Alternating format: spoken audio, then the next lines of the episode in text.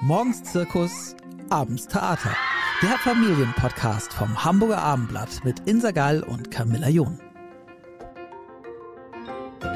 Liebe Zuhörer, herzlich willkommen zu einer neuen Folge unseres Familienpodcasts. Mein Name ist Camilla John und ich möchte gerne meinen heutigen Gast Sascha Schmidt vorstellen. Hallo Sascha. Hallo, moin. Du kommst aus Bordesholm heute zu uns und bist Fa Paar- und Familienberater mit einer eigenen Praxis und hilfst, wenn Eltern nicht mehr weiter wissen. Ein Thema, über das wir heute auch sprechen wollen, kam und kommt in deinen Gesprächen mit Klienten ziemlich oft vor, immer wieder. Und es ist der Kontaktabbruch von mhm. Kindern zu ihren Eltern oder etwas abgeschwächt, das Meiden von Kontakt. Mhm. Warum meiden denn erwachsene Kinder ihre Eltern? Ja, das ist eine ganz spannende Frage. Die habe ich mich auch immer gestellt. Also bei mir ist es wirklich so gewesen, der Impuls war mal da nachzuforschen, weil bei mir Paare sitzen, die sagen, unsere Eltern oder ein Teil und der Eltern sind keine Option in Richtung Betreuung, Entlastung, weil ich habe keinen Kontakt. Mit den eigenen Kindern? Mit den eigenen Kindern, also als Großeltern sozusagen. Mhm, der verstehe. Kontakt ist abgebrochen oder er wird halt sehr stark gemieden. Ähm, und äh, die Ursache lässt sich leider nicht so irgendwie im Sinne von, äh, da war der Knackpunkt und wenn das wieder geregelt ist, ist alles gut, sondern es ist häufig eine sehr lange Phase. Mhm. Da ist irgendetwas eventuell vorgefallen oder Kinder merken so innerlich, hm, es reicht so langsam, ich will nicht mehr, aus welchen Gründen auch immer. Und ähm, wenn es dann wirklich zu diesem Kontaktabbruch kommt, im Sinne von ich melde mich nicht mehr, dann können sich zumindestens die Eltern bewusst sein, dass die eigenen Kinder es sich nicht leicht gemacht haben. Also kein Kind bricht den Kontakt von heute auf morgen einfach ab, ohne dass es eine Vorgeschichte gibt. Und diese Vorgeschichte herauszufinden ist natürlich schwierig, wenn ich nicht mehr in Kontakt mit meinem Kind bin. Stimmt, Weil ja. ich kann nicht fragen. Das ist auch das, das größte, größte Leid sozusagen, was ich bei den Eltern dann erlebe, dass die sagen, dieses Warum, mhm. wieso, das steht so im Raum. Das kriege ich jetzt nicht geklärt. Da bekomme ich halt keine Antwort. Ähm, auf der anderen Seite, wenn es nur eine Kontaktminderung ist, äh, also Kontakt noch besteht, aber halt deutlich weniger, als ich mir das vielleicht als Elternteil wünsche, dann kann ich ja ins Gespräch gehen und sagen, hör mal, ähm, ich wünsche mir eigentlich mehr Kontakt. Ich spüre, du anscheinend nicht oder du meidest den Kontakt aus meiner Perspektive. Mhm. Ähm, kann ich etwas ändern? Ist irgendwas vorgefallen? Also sich zeigen und fragen, was könnte denn los sein? Mhm. Ich finde, es hat ja auch was Ambivalentes, weil man kennt Trennungen irgendwie aus dem Freundeskreis, man kennt das vom Partner, vielleicht sogar auch von Freunden oder Freundinnen, wo irgendwie die Chemie nicht mehr stimmt und dann sagt man, diese Person möchte ich vielleicht nicht mehr in meinem Leben haben, aber die eigenen Eltern, es hat ähm, was vielleicht sogar wieder Natürliches, weil das gibt ja eine gewisse Symbiose mhm. zwischen Eltern und Kind. Und ich glaube eben auch, dass es ein sehr tabuisiertes Thema ist, zu sagen, es besteht kein Kontakt, aktuell kein Kontakt, wenig. Oder muss es nicht auch einfach irgendwann eine Abkopplung geben? Also es gibt ja eine Evolution der Kindheit. Also ähm, das erzähle ich dann auch gerne so in den Beratungen, dass ich sage, macht ihr bitte bewusst, ab dem zweiten Lebensjahr beginnt ja diese falsch titulierte Trotzphase. Das Kind wird ja nicht trotzig, sondern es entwickelt ja ein Autonomiebestreben, eine mhm. Selbstwirksamkeit. Man nennt es auch gerne die Mini-Pubertät, also die erste Loslösung. Ich bin nicht nur Mama und oder Papa auch noch, sondern ich bin ich. Mhm. Und da ist Mama und Papa als Gegenüber. Da geht es los. Da geht's dann los. Dann wird's für die Eltern schwierig. Ne? Die Eltern werden dann trotzig, weil sie sagen, ach, das Kind ist, Wo ist jetzt denn das anders. Süße Baby? Wo ist das süße Baby, was ab und zu mal schreit, schläft und lächelt? Genau. Da ist ja jemand, der sagt, ich will und all solche Themen. Dann geht's weiter Richtung ähm, Kita-Alter, Grundschulalter, weiterführende Schule. Da beginnen die Kinder immer eigenständiger zu werden. Das erlebt man dann auch, dass die Kinder elternfreie Zonen gerne haben, im Sinne von, äh, die Kinderzimmertür ist mal zu, man möchte lieber mit seinen Freunden spielen als mhm. mit Mama und Papa, wo dann die Eltern auch feststellen, hm, wir spielen gar nicht mehr so die erste Geige im Leben unseres Kindes, sondern ähm, da ist sozusagen die, die eigene Peer Group, die eigenen Freunde. Und da sollte man dann äh, zusehen, begleiten oder? Genau, da begleitest du, siehst du zu und bist ja immer noch in Kontakt mit deinem Kind auch sehr stark, mhm. weil dein Kind braucht dich ja auch noch bewusst. Und dann kommt ja das Alter, wo wirklich der erste Bruch gewollt ist oder auch äh, stattfindet, das ist die Pubertät. Ja, die beginnt so vor Pubertät, ja, immer früher. Teilweise mhm. schon ab zehn, aber ich würde mal sagen so im Durchschnitt zwischen elf und zwölf die Vorpubertät, dann kommt so die Hochphase der Pubertät, also so zwischen 14, 16 und dann kommt so die Nachpubertät, wo das integriert wird, wo dann plötzlich die Tochter eine junge Frau geworden ist und der Sohn ein junger Mann. Und die Pubertät ist ja ganz bewusst dafür da, sich als Kind von dem Elternhaus auch zu lösen, in die Welt rauszugehen, evolutionstechnisch auch gesehen im Sinne von äh, das andere Dorf aufzusuchen, um sich halt neu zu paaren, damit kein Inzucht besteht. Ja, also man geht weg aus der Familie. Es ist gewollt, ja. biologisch gewollt, naturgewollt und ähm, das erleben wir halt auch. Jetzt leben die Pubertierenden natürlich noch unterm Dach der Eltern teilweise, bis sie dann volljährig sind, 18. Aber dann geht's raus ins eigene Leben. Wegen der Ausbildung oder wegen Studiumbeginn, je nachdem, was die Kinder machen, dann ziehen sie vielleicht auch bewusst aus. Viele mhm. machen das, einige bleiben bei Pension Mama, aber viele ziehen aus. Mhm. Ähm, eventuell dann auch bewusst 900 Kilometer entfernt einen Ausbildungsplatz oder Studienplatz gesucht, um Abstand zu haben. Ja. Und ähm, dann geht häufig auch so diese Kontaktminderung los, wenn es halt keinen guten Kontakt gab vorher. Mhm. Äh, und der ist aber dann sehr spannend zu beobachten. Da musst du vielleicht auch mal in deinem Umfeld schauen, wie ja erwachsene Menschen ihre eigenen Eltern anlügen. Ja? Also wegdrücken. Nicht sagen, ich möchte nicht mit dir telefonieren, sondern sagen, ähm, ja, gar nicht rangehen oder ja. ich habe gar keine Zeit oder äh, ach, das ist so anstrengend, jeden Sonntag um 15 Uhr dich anzurufen und ich weiß, du erwartest das. Und mhm. ähm, also und Man da, möchte nicht verletzen. Ja, und da kommt nämlich dieses Besondere rein, was du auch erwähnt hast. Ähm, wir Kinder haben uns unsere Eltern nicht ausgesucht. Das ist der ganz große Unterschied zu Freundschaften oder auch zu Beziehungen. Mhm. Sondern also vielleicht haben wir sie uns ausgesucht. Meine Tochter sagte immer, hm, ich habe im Himmel geguckt und da warst du und die Mama und dann bin ich da oh. rein. Ja, ähm, kann man so sehen. Aber grundsätzlich sind wir mit unseren Eltern doch irgendwie verhaftet. Ja. Und deswegen ist diese Trennung von den Eltern oder die Kontaktminderung wird auch emotionaler für uns. Ähm, beim Partner oder bei Freundschaften kann man schon sagen, du, wir sind einen guten Weg miteinander gegangen, dann sind wir einen unguten Weg miteinander gegangen und jetzt lass uns doch die Freundschaft beenden oder sie läuft einfach aus oder was auch immer. Aber das geht mit Eltern nicht. Eltern wirken ja sogar über den Tod noch nach. Also wenn der Vater am Sterbebett dem Sohn sagt, ich bin stolz auf dich, mein Sohn, dann wirkt das. Wahnsinn, und wenn er ja. sagt, oder wenn die Mutter äh, im Sterbebett sagt, so, so wie du dein Leben lebst, Tochter, das geht gar nicht, dann wirkt das auch über den Tod hinaus. Ja, also das zeigt diese tiefe Verbundenheit, die wir haben. Wir sind ja in einer Kette von Ahnen, Großeltern, Urgroßeltern, Großeltern, Eltern, wir, unsere Kinder. Und da ist so eine Verbundenheit. Und deswegen ist diese Art von Kontaktminderung oder Kontaktabbruch, tun wir uns da deutlich schwerer als in Freundschaften, wo wir einfach sagen, du, deine Hobbys sind nicht mehr meine Hobbys, äh, war schön mit dir. Mhm. Also so wie sich das anhört, äh, kann man sozusagen als Eltern aber auch schon ab dem zweiten Lebensjahr des eigenen Kindes ein bisschen üben. Also ist das ein Üben ähm, auch loszulassen oder also weil ich kann mir vorstellen, meine Kinder sind noch nicht so weit, aber ich kann mir auch vorstellen, dass es schmerzhaft ist, eben gehen zu lassen. Ja, also du sagst das so schön, genau. Wir dürfen das üben von Anfang an. Das ist der Weg, der uns Eltern einfach bevorsteht. Und jeder hat diese Erlebnisse. Ich habe eine Tochter, die ist 15, die hat vor drei Jahren zu mir gesagt, Papa, du brauchst meine Hand nicht mehr halten auf der Straße. Oh. So, genau.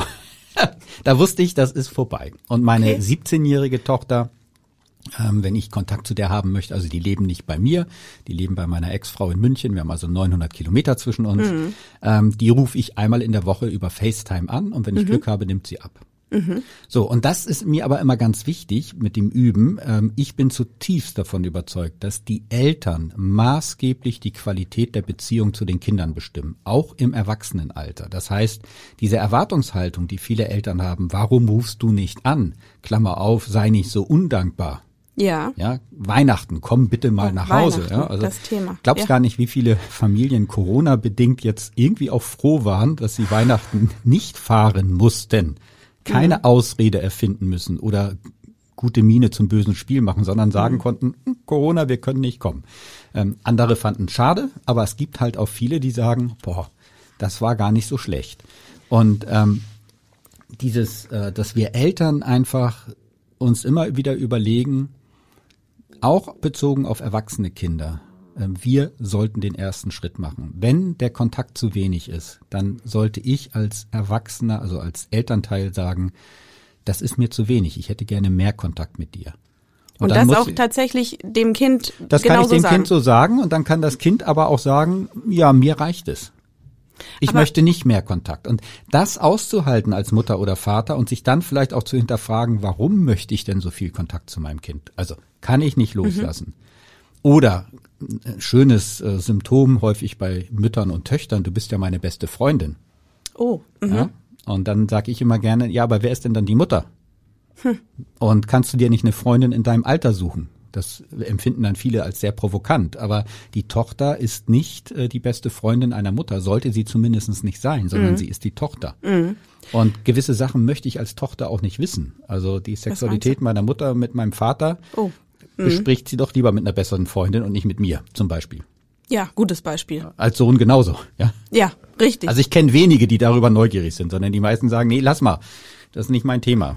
Stimmt, genau.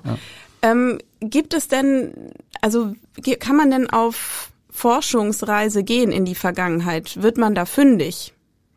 Ja, äh, man kann auf Forschungsreise gehen. Die Gefahr ist gleichzeitig, dass man so durch seine eigene Brille schaut und durch die, seine eigene Interpretation der Vergangenheit. Also was ich da sehr empfehle, ist, dass man vielleicht im Dialog mit dem eigenen Partner geht und sich überlegt, du, hm, wie waren wir denn als Eltern? Wollen wir das mal reflektieren?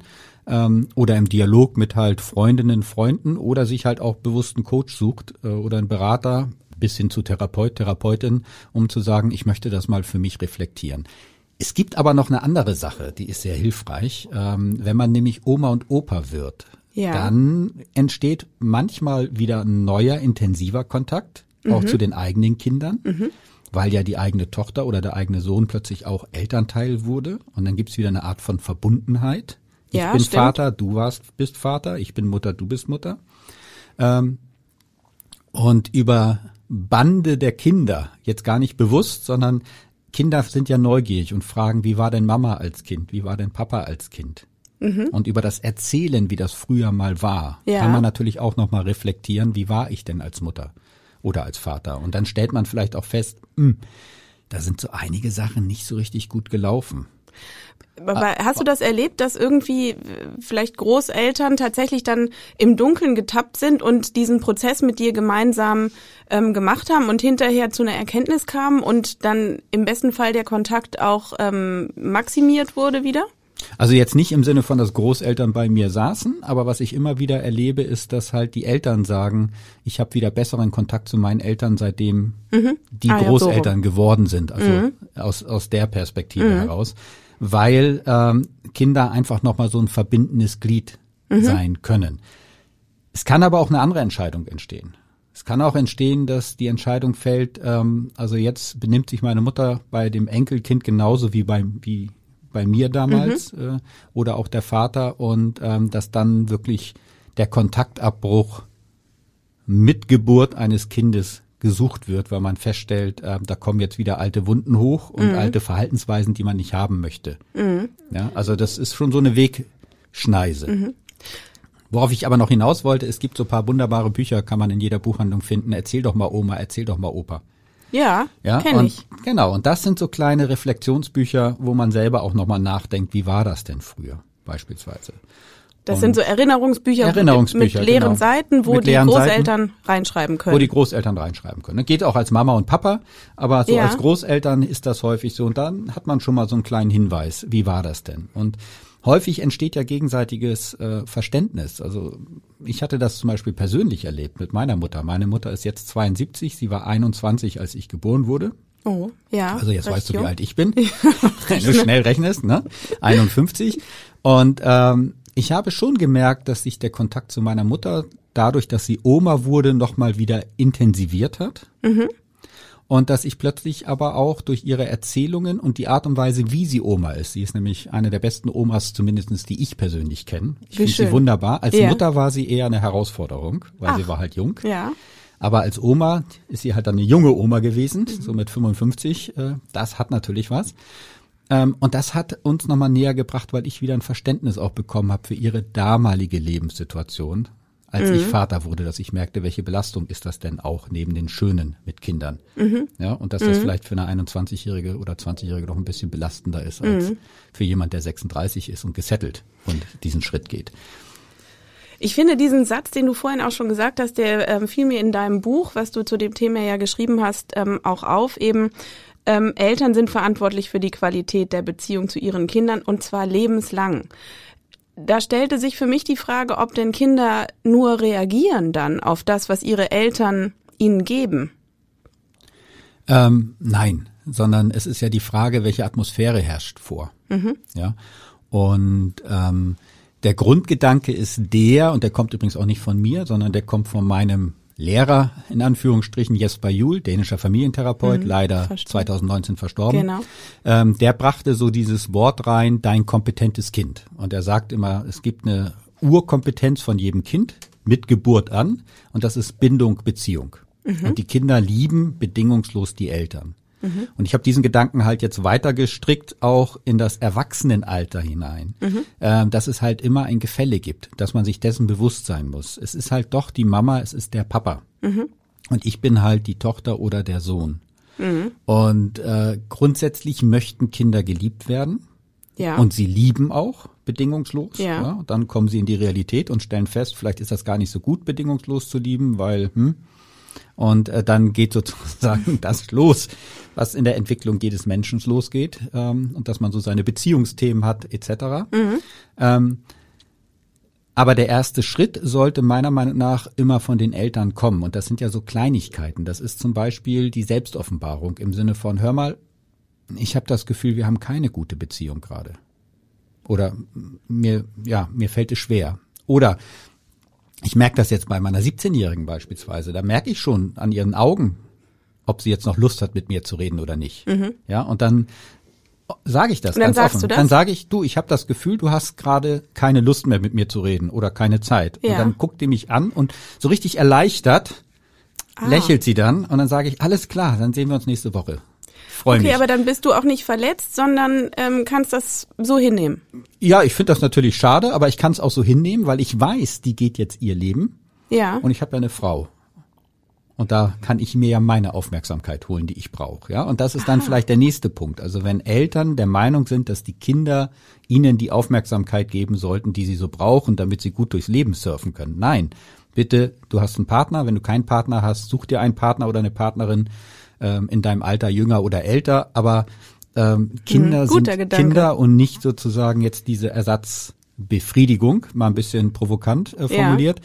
Und Kinder, und das ist der Punkt, Kinder haben aber ganz tief in sich immer noch diesen Impuls. Ja, ja dass auch es den erwachsene Eltern gut Kinder, gehen soll. dass es den Eltern gut gehen kann. Wenn ich das sage, dann ist sie doch verletzt und ähm, all solche Sachen. Mhm. Da sind äh, Söhne manchmal etwas ähm, einsilbiger. Mhm. Ähm, Im Gegensatz zu Töchtern, weil genau das, was du beschreibst, dieses Wohlfühlgefühl in der Beziehung zur Mutter oder zum Vater soll irgendwie aus Tochtersicht, das kann ich auch bestätigen, irgendwie vorhanden sein. Söhne machen Sätze mit einem Punkt und atmen danach vielleicht sogar durch.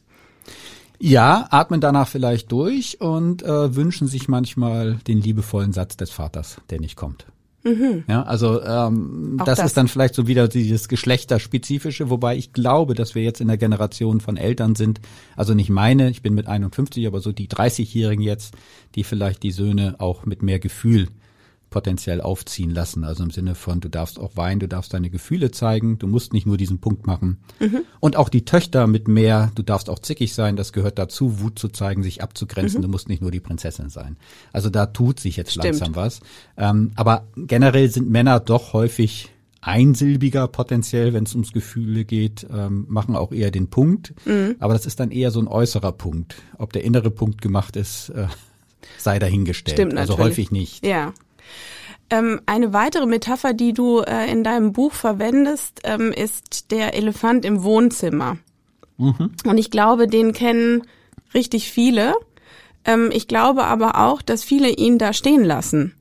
Und ähm, vielleicht kannst du mal erzählen, was es damit auf sich hat. Ja, also vielleicht weiß nicht, ob jede Hörerin Hörer die Metapher kennt. Äh, There's the elephant in the room kommt aus dem Amerikanischen, heißt, da gibt es einen Elefant, der steht im Wohnzimmer und keiner nimmt ihn wahr und spricht es an. Und das ist ja häufig in Familien so. Das sind die berühmten Familiengeheimnisse oder ähm, keiner möchte ansprechen, dass ähm, wir politisch total auseinanderliegen, beispielsweise andere Werte vertreten Keiner möchte ansprechen, ähm, dass meine Eltern vielleicht meine meine Frau nicht mögen, weil sie da hm. nicht so reinpasst oder die die vorherige Frau mehr gemocht wurde.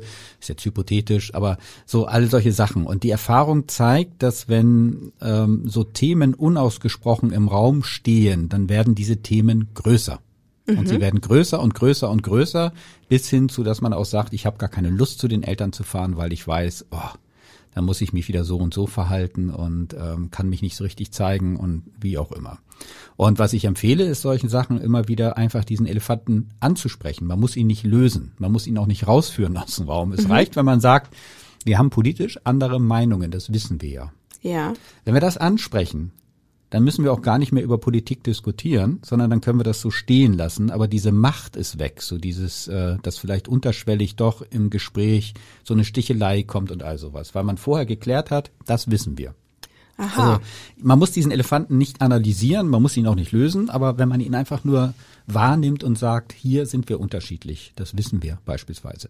Also kann man sozusagen akzeptieren, dass man mit seinen Eltern ähm, Themen des Lebens hat, die man einfach ähm, ausklammert? Ja, also das erlebe ich jetzt nach einem Jahr Corona extrem stark. Ja, Ach, also du hast ja äh, Verschwörungsleute und du hast Impfgegner und Ach du so. hast die mhm. Wissenschaftlerinnen und Wissenschaftler und du hast die alle in der Mitte.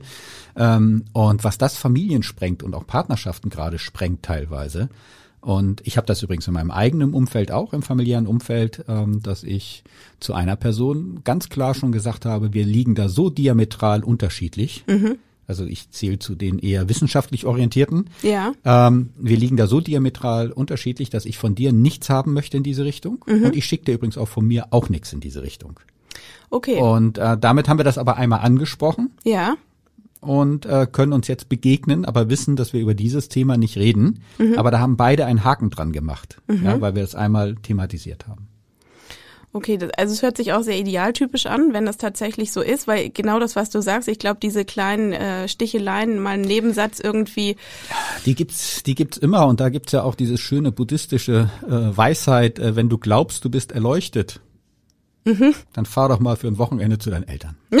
und und da merkst du auch und am besten noch Weihnachten, wenn du dir die oder Ostern. Ja. So. Genau. Oh, Camilla wird freut großartig. sich gerade wunderbar. Ja. ja. Und äh, das macht aber so bewusst äh, und das kenne ich auch übrigens bei mir. Also ich halte es gut bei meiner Mutter aus. Die lebt jetzt nur fünf Kilometer von mir mhm. entfernt.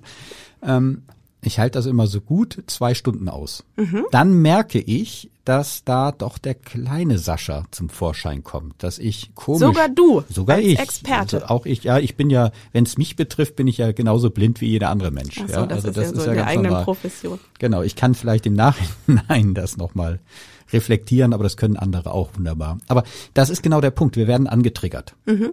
Bei mir ist es so, dass ich plötzlich anfange, viel zu viel zu essen. Also dass ich merke, dass ich mit dem Essen versuche ich zu kompensieren, dass ich mich eigentlich gerade nicht mehr wohlfühle. Mhm. Dass das irgendwie jetzt zu viel ist. Okay. Und aus Verbundenheit bleibe ich aber noch ein bisschen. Ja. Und das, diesen Kompromiss gehen sehr viele ein. Mhm.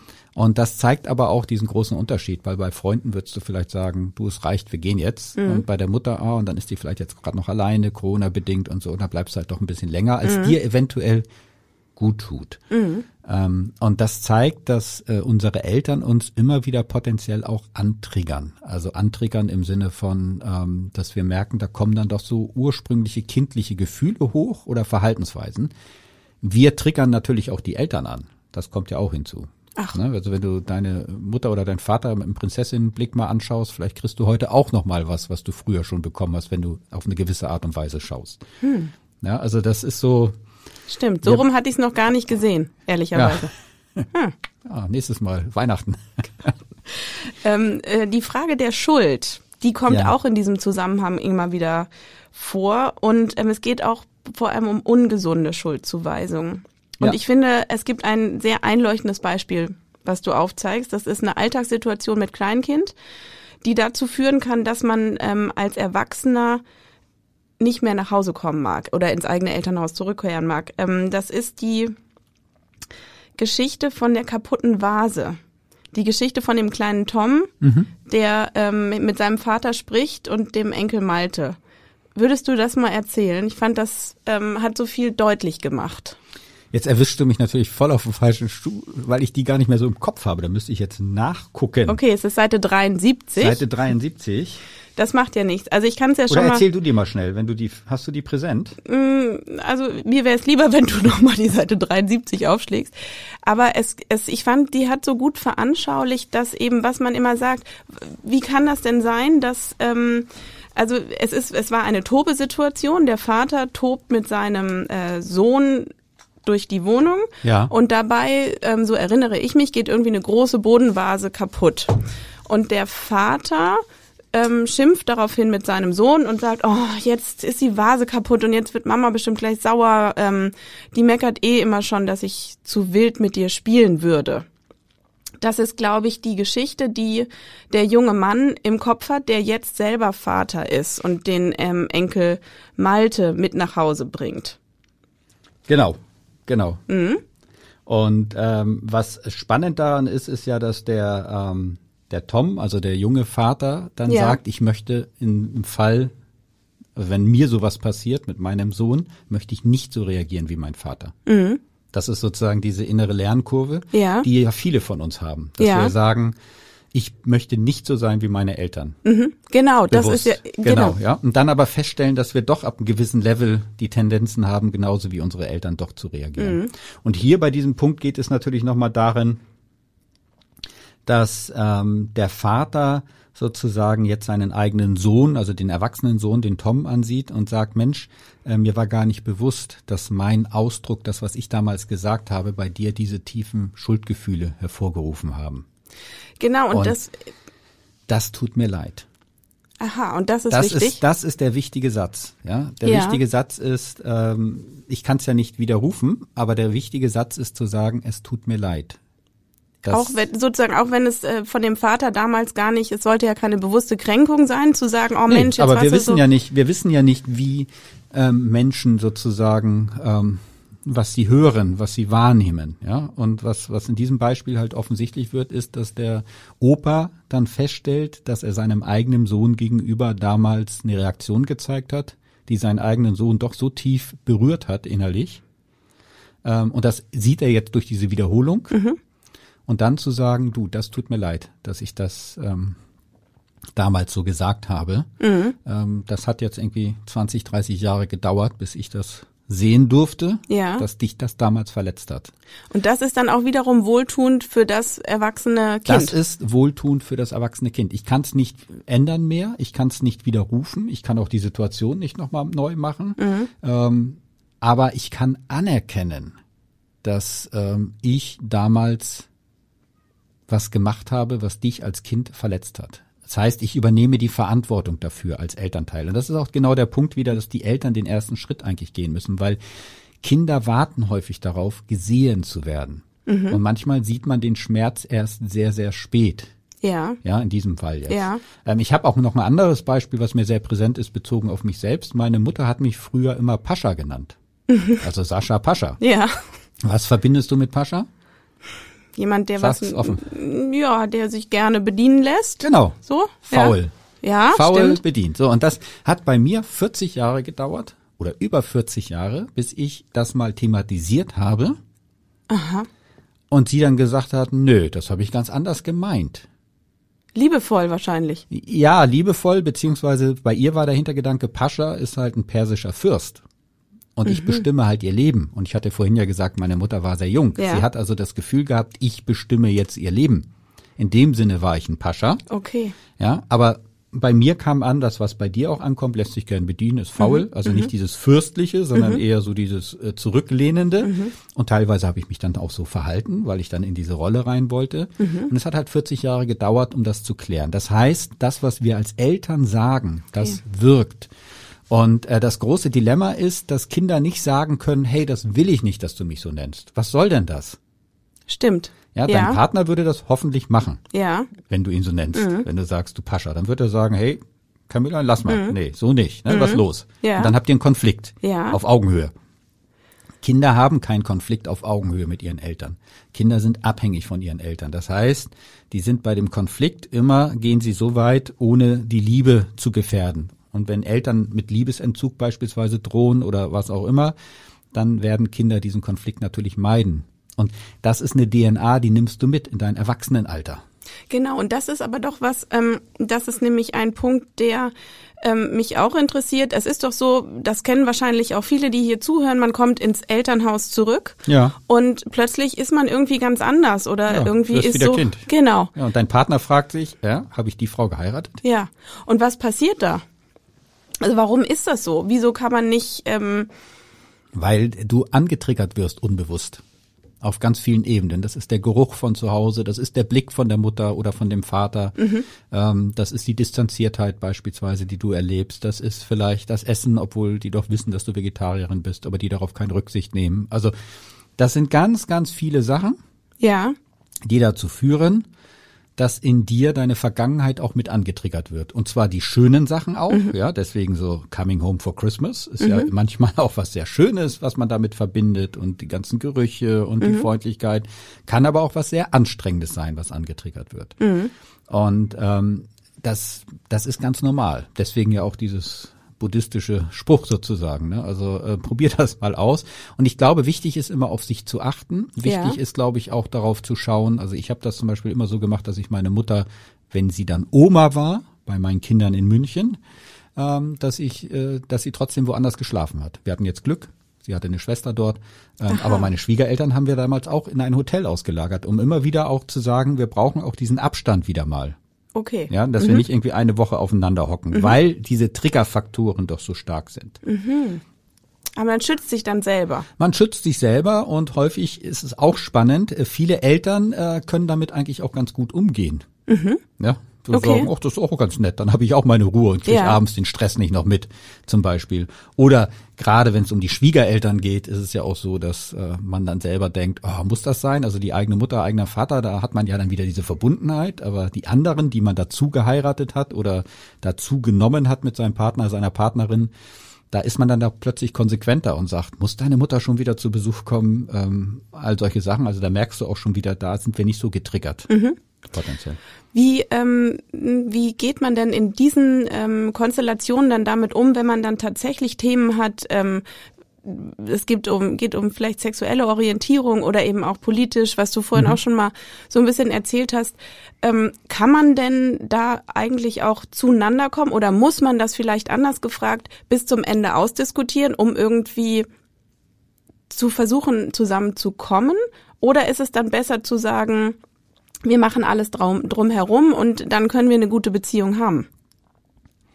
Also ich glaube nicht, dass man das ausdiskutieren muss, Mhm. weil das ist häufig, da rollen alle beide irgendwann die Augen innerlich und fühlen sich nicht verstanden. Ja. Ähm, was man machen kann, ist, dass man einen gegenseitigen Dialog anbietet. Also eine Diskussion bedeutet ja ausdiskutieren, bedeutet, wenn ich ganz ehrlich bin, würde das bedeuten, wenn ich dein Vater wäre, Camilla, dann würde ich jetzt sagen, weißt du was, eigentlich möchte ich, dass du deinen Mann verlässt und das hast du bis heute noch nicht richtig kapiert. Dann brauchen wir gar nicht diskutieren. Dann würde ich dir ganz klar sagen, was ich eigentlich denke, was ich aber mit so hinten herum Argumenten eventuell versuche dir nahe zu bringen. Hypothetisch jetzt. Ja. Ja. Ähm, Dialog würde ich dir anbieten als dein Vater, dass ich sage, weißt du was, Camilla, ähm, ich reib mich an deinem Partner, das merke ich. Der berührt Themen in mir und der hat Sichtweisen, die passen nicht zu mir und ich merke, dass ich mir eigentlich auch jemand anderes gewünscht hätte für dich und gleichzeitig sehe ich, dir geht's gut. Ähm, ich möchte nur, dass du das weißt, dass ich da zu kämpfen habe.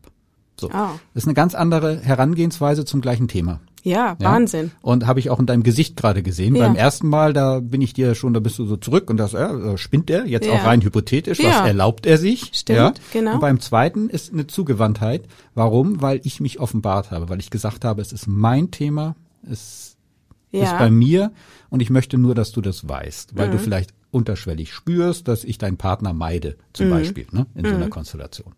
Okay. Das ist also was, was man vielleicht auch ähm, noch lernen kann, oder? Das kannst du lernen, das ist nie zu spät. Und äh, das Spannende ist, wenn Eltern diesen Schritt gehen, deswegen hatte ich ja am Anfang auch gesagt, äh, wenn Eltern diesen ersten Schritt gehen, dann Mhm. kann sich so viel lösen und man muss nichts ausdiskutieren, man muss nicht olle Kamellen sozusagen immer wieder durch das Familiengespräch jagen und all solche Sachen. Ja, es gibt ja tatsächlich Themen, die sind äh, jahrelang immer wieder auf dem Tableau. Genau, und da gibt's auch eine kleiner Hinweis, also wenn man so ein Thema hat oder wenn die Eltern immer wieder das gleiche Thema bringen, dann mhm. kannst du grundsätzlich davon ausgehen, dass die Person entweder noch nicht weiß, was eigentlich das Thema ist, deswegen mhm. erzählen sie dir immer wieder eine Geschichte.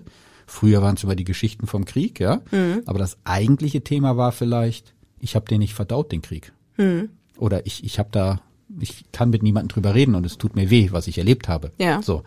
Und ähm, das ist die eine Variante. Oder die Variante ist, dass dein Gegenüber das Gefühl hat, du hast es noch nicht verstanden, was ich sagen will. Deswegen erzähle ich immer wieder das Gleiche in der Hoffnung, dass du irgendwann doch mal Aha. den Punkt Klick macht. Klick mhm. macht bei dir. Okay. Ja. Also das ist so, und da kann man häufig fragen einfach, was möchtest du mir eigentlich sagen? Weil die Geschichte erzählst du immer, was möchtest du denn sagen oder was bedeutet denn die Geschichte für dich? Also wenn mhm. ich so in diese Ebenen reingehe mhm. mit offenen Fragen, ähm, dann kommt man häufig sozusagen dem Hintergrund auf die Spur. Man braucht aber auch Mut, oder? Man braucht Mut, weil vielleicht möchte man das auch nicht hören. Genau. Ja, also ähm, das, da können ja auch sehr schmerzhafte Antworten mhm. raus sein. Ne? Also wenn dann dein Vater sagt, eigentlich habe ich eine andere Frau geliebt, aber deine Mutter, wir passen halt so zusammen. Mhm. Das möchte man als Kind vielleicht nicht hören. Ja. Gut, aber das ist die Gefahr daraufhin. Das ist die Gefahr. Man kann natürlich auch als Vater sagen, ja, ich liebe dich, äh, so ist das Leben, aber ja. Mhm. Aber auch da bin ich ein Fan davon, das eigentlich zu sagen, weil ich glaube, dass Kinder das spüren. Auch erwachsene Kinder unbewusst. Mhm. Und wenn man das, und das ist wieder dieser Elefant im Raum, wenn man den einmal angesprochen hat. Man muss ja. ihn nicht analysieren, man muss nicht fragen, wieso hast du die andere, das muss man alles nicht, sondern nur wenn ich das weiß, dann hast du so einen innerlichen Haken und denkst, mein Gespür ist richtig gewesen. Stimmt. Jahrzehntelang, ja. ja? Und dann geht's dir als Kind häufig gut. Mhm.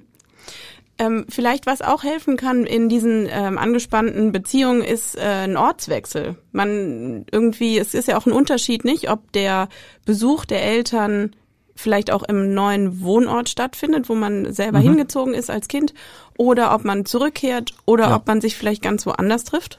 Ja, also definitiv. Ähm, was hilfreich ist, ist, dass man sich draußen trifft, äh, weil da wird man am wenigsten angetriggert. Auch im öffentlichen Raum benehmen sich die Eltern häufig äh, anders und man selbst auch.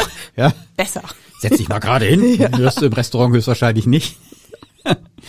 ähm, man merkt aber auch den Machtkampf, Weihnachten wieder, Stichwort Weihnachten, ne? Kommt ihr zu uns, weil wir sind eine neue kleine Kernfamilie. Kommt doch mhm. mal zu uns. Ah nee, du kommst doch zu uns und warum fahrt ihr zu den Schwiegereltern und so. Also ja. da merkst du schon, aha, Ort ist auch Machtthema, ja. Also ja, richtig. das Kind kommt doch bitte nach Hause und nicht wir fahren zum Kind. Wo kommen wir denn dahin?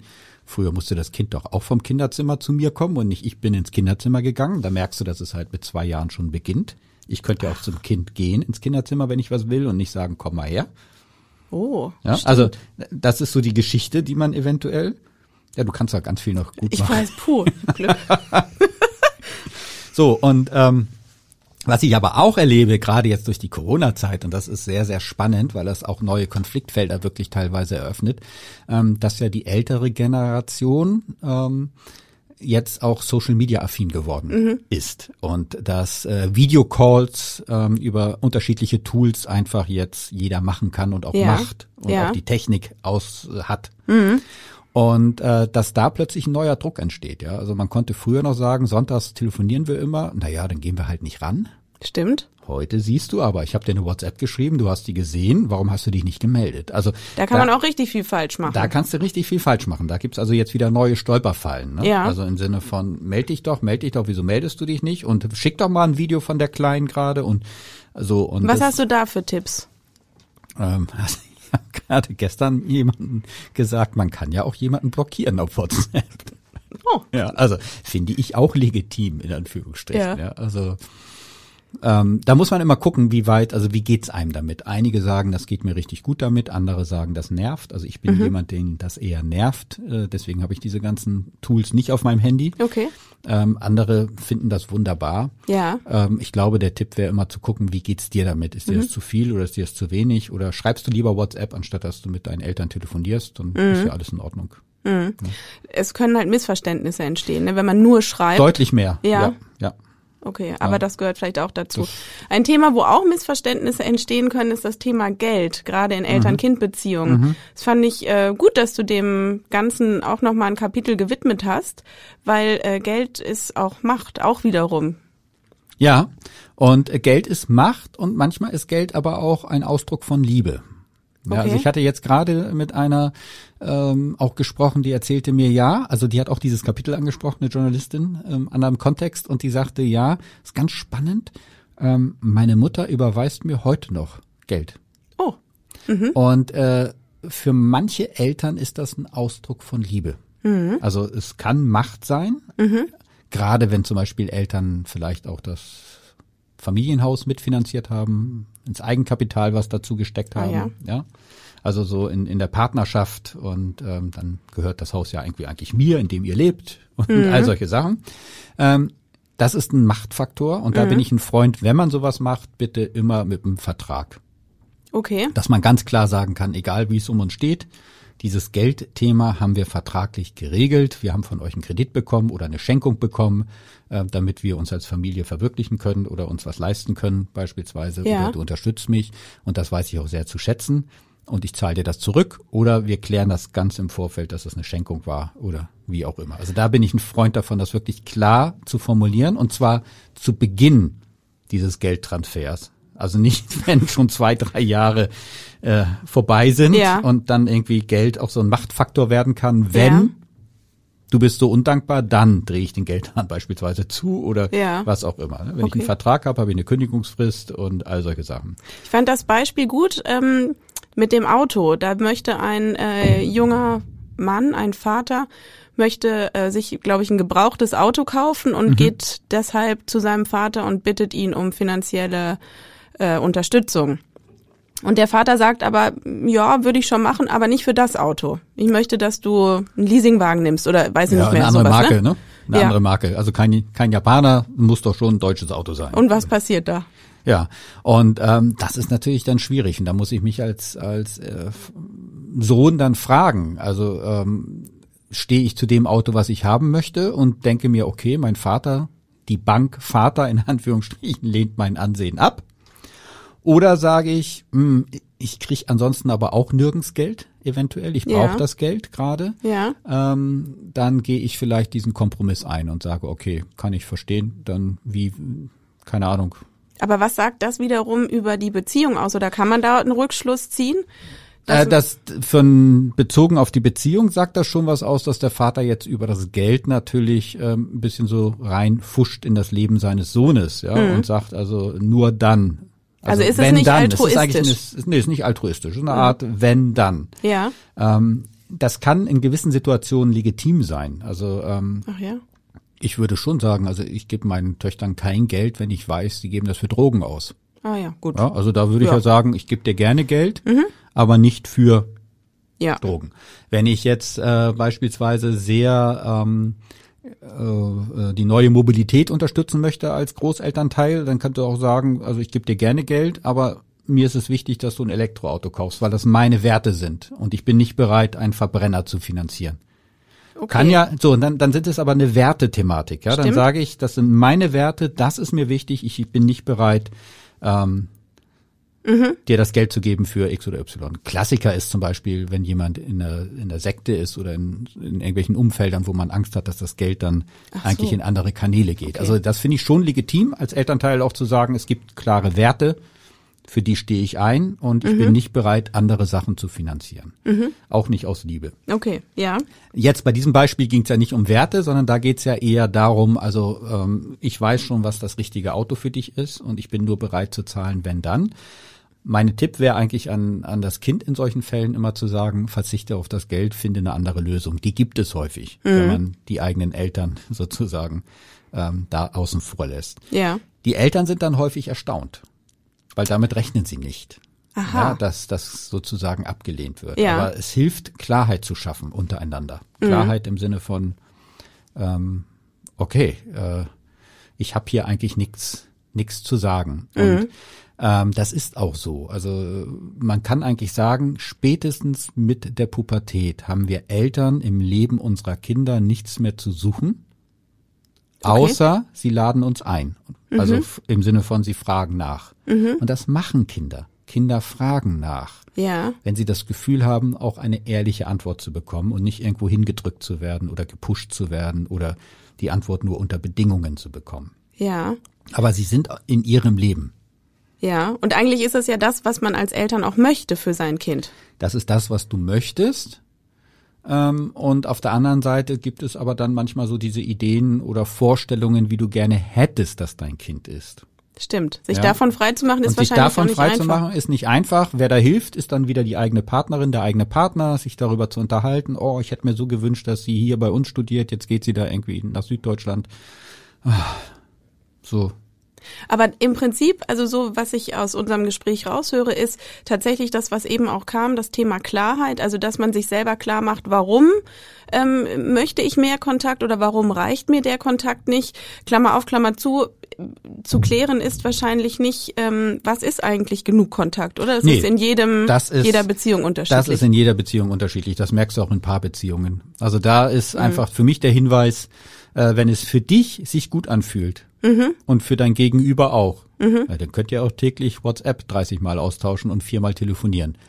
So. Mhm. Ja. Ähm, wenn es sich für dich reicht, einmal oder alle zwei Wochen sich bei deinen Eltern zu melden und für deine Eltern reicht das auch, dann machst du das alle zwei Wochen. Mhm. Ja, wenn du dich nur einmal im Monat aktiv meldest, aber dein Vater oder deine Mutter wöchentlich einmal anruft und das ist für dich okay, dann ist das auch in Ordnung. Also ich würde da nicht sagen, so muss das sein, sondern immer als inneren Kompass nehmen, wie geht es mir, ja, wie geht es meinem Gegenüber ja, und natürlich auch ganz wichtig, wie geht es meiner Kernfamilie, wie geht es meinem Partner. Ja, also stelle ich fest, Mutter ruft an, Partner ist gar nicht mehr Prio eins in diesem Moment, weil jetzt ruft ja meine Mutter an, da muss ich rangehen. ja, Das kann die eigene Partnerschaft dann auch wieder gefährden. Ja, weil dann irgendwann der Partner denkt, was soll denn das? okay. Wir sind doch hier Wir Number sind- One zusammen. ja, Warum ist jetzt die Mutter dauernd Number One oder kommt damit rein? ja, Ähm, also wenn das alles im grünen Bereich ist, einfach so machen wie bisher. Und wenn es im gelben Bereich bis in den roten Bereich geht, dann hilft Klarheit. Sich bewusst zu werden, was will ich, was tut mir gut, was tut mir nicht gut. Und dann, wie kann ich das gut meinem Gegenüber sagen? Und am besten mit einer Selbstoffenbarung im Sinne von, mir ist das zu viel, mich stört das. Mir hat zum Beispiel meine 17-jährige Tochter mal gesagt, Papa, du musst doch langsam verstanden haben, dass ich dienstags keine Zeit für dich habe, weil da treffe ich immer meine Freunde online gerade. oh, okay. Und da habe ich echt gesagt, oh, das stimmt. Und das ist mir immer wieder entfallen. Und nicht zu sagen, hey, du musst doch, aber es ist doch Okay. dein Vater, der jetzt Ja. hier anruft. Nein. ja, Und ähm, das fand ich jetzt, das war jetzt eine schöne pubertäre Klarheit, da war Mhm. auch eine gewisse Wucht dahinter. Ähm, aber manchmal braucht man die Wucht auch noch mit 30 oder 35, damit die Eltern das verstehen. Ja, das kann gut sein. Aber ich glaube, jetzt haben wir sogar ein bisschen mehr Handwerkszeug von dir gelernt und ich danke dir ganz herzlich für dieses Gespräch. Bitte, bitte. Weitere Podcasts vom Hamburger Abendblatt finden Sie unter abendblatt.de slash podcast.